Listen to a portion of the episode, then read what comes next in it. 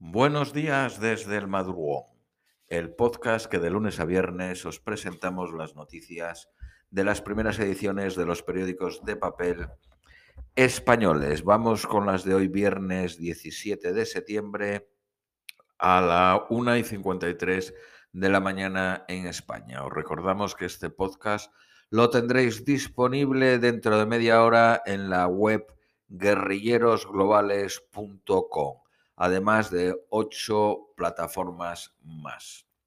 Periódico ABC. Respuesta irada de China al acuerdo entre Reino Unido, Australia y Estados Unidos. Para Pekín, dotar de submarinos de propulsión nuclear a Canberra socava la paz y la estabilidad de la región. Avisa al gobierno australiano que elija si quiere ver a China como un socio o una amenaza. Canberra insiste en que sus intenciones son pacíficas. Francia considera el pacto una puñalada por la espalda. Al ministro de Defensa francés, esta decisión unilateral le recuerda la conducta de Trump. Australia había firmado con Francia en 2016 un contrato comprometiéndose a comprar submarinos convencionales por valor de 56.000 millones de euros. La Unión Europea, totalmente ignorada por los firmantes del pacto. En la sede de la OTAN se prevé una grave crisis dada la irritación francesa. Francia elimina al emir del Estado Islámico del Gran Sahara. Fue neutralizado por las fuerzas especiales francesas el pasado mes de agosto. El presidente francés Macron ordenó su eliminación. El presidente cubano Díaz Canel arremete contra la conquista española en el Día de la Patria en México. El presidente cubano fue el invitado de honor ayer en las celebraciones por la independencia. Ojalá que el presidente Biden actúe y ponga fin para siempre a la política de agravios hacia Cuba, reclamó López Obrador. La Eurocámara pide al jefe de las Relaciones Exteriores Europeas, Borrell, suspender el acuerdo con Cuba a causa de la represión, al menos hasta que se haya puesto en libertad a todos los demócratas detenidos. Italia se convierte en el primer país que impone el certificado COVID para trabajar. SpaceX lanza con éxito al espacio el primer viaje solo para turistas. Orbitará la Tierra durante tres días, dará la vuelta al mundo cada 90 minutos a 27.360 kilómetros por hora, aproximadamente 22 veces la velocidad del sonido. Ha costado 170 millones de euros, financiados por un multimillonario.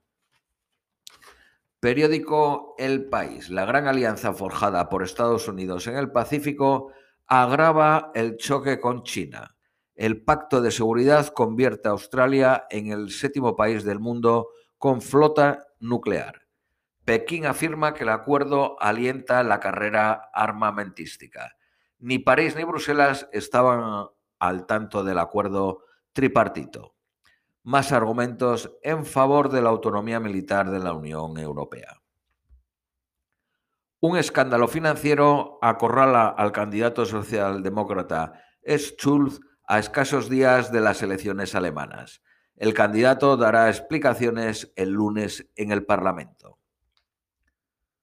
Una iniciativa del disidente Navalny busca upar a los opositores con más opciones en las elecciones que empiezan hoy. El equipo del disidente ha hecho una lista contra Rusia Unida, el partido de Putin. La formación de Putin teme perder la mayoría absoluta de la que goza. La iniciativa de Navalny podría, sin embargo, dividir el voto opositor y enfrentar aún más a la dividida disidencia rusa. Rusia redobla su amenaza contra los gigantes de Internet bajo la acusación de intervenir en los comicios. Primera protesta masiva contra el presidente Bukele en El Salvador. Entre 5.000 y 8.000 personas participaron en la manifestación. Bukele sigue manteniendo niveles de popularidad por encima del 80%. El dirigente culpa a la comunidad internacional de financiar la movilización. La ONU advierte de que la crisis climática se acelerará tras la pandemia. Las emisiones están aumentando rápidamente tras el parón por la COVID. España es el segundo país de la Unión Europea con mayor tasa de ninis. Ninis significa ni estudian ni trabajan. El primero es Italia.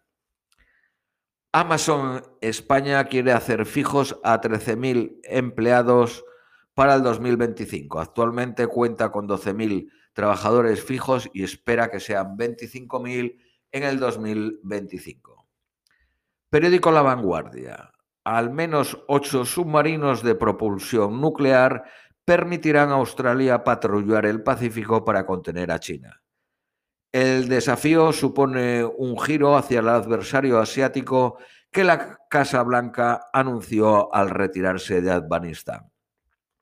Borrell, jefe de las relaciones exteriores europeas, pide no dramatizar, pero llama a la Unión Europea a reaccionar y ser más autónoma.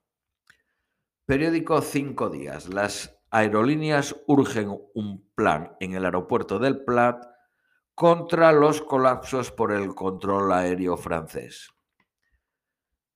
Díaz y los sindicatos pactan subir el salario mínimo interprofesional 15 euros ya este mes. Periódico El Economista. El ataque de Podemos a Muface cuesta 800 millones al año. Muface es la mutua de los funcionarios que da cobertura a casi 2 millones de los mismos. España superará en 280.000 ocupados el nivel de empleo pre-COVID este mes. Vamos con las noticias nacionales españolas. Periódico ABC. El Partido Socialista rechaza que la Eurocámara sea presidida por un español si es del Partido Popular. El Gobierno descarta avances a corto plazo en la mesa del diálogo.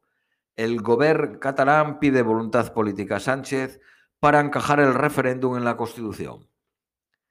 El Lendakari Urcuyo apela a la nación vasca y quiere la soberanía previa a 1839. Defiende un modelo de concierto político para la reintegración foral. Tezano suprime de las encuestas del Centro de Investigaciones Sociológicas la pregunta para valorar la gestión del gobierno otorga al Partido Socialista una ventaja de nueve puntos respecto al Partido Popular, casi el doble que en julio.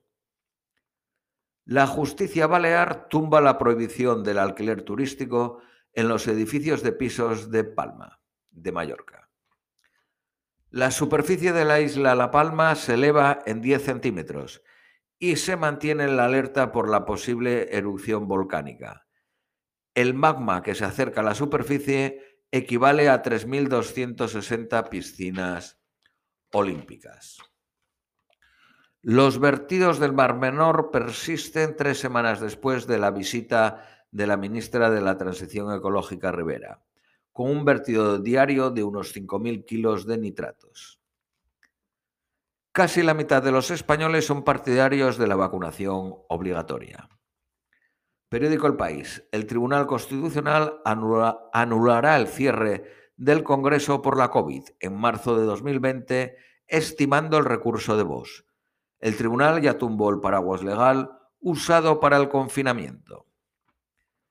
El gobierno cree que la mesa del diálogo prueba que el proceso quedó atrás. El CIS, el Centro de Investigaciones Sociológicas, amplía la ventaja del Partido Socialista respecto al Partido Popular en tres puntos. El gobierno inicia una gira autonómica para promocionar su plan de futuro. Dirigentes del Partido Popular piden un acuerdo con Ayuso antes de la convención. El Endacari Urcuyo reclama al Estado un pacto en torno a un nuevo estatuto blindado. La incidencia por COVID está por debajo de 100.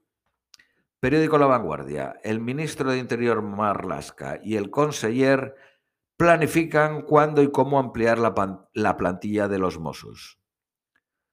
Sánchez sitúa a Cataluña y Aragón en pie de igualdad para los Juegos Olímpicos de Invierno. En la encuesta del CIS, Sánchez sigue como presidente preferido a 11 puntos de Casado, pero hoy Yolanda Díaz recorta distancias. Vamos con las previsiones meteorológicas para hoy. Viernes, Nueva York, máxima 25, mínima 20, nublado. Austin, máxima 37, mínima 22, soleado. Londres, máxima 21, mínima 14, nublado. Madrid, máxima 25, mínima 14, soleado. Eh, Lima, máxima 18, mínima de 14, nublado. Ciudad de México, máxima de 24, mínima de 14, lluvias a partir de las 16 horas. Esto es todo por hoy, os deseamos un feliz viernes y feliz fin de semana y os esperamos el próximo lunes 20 de septiembre.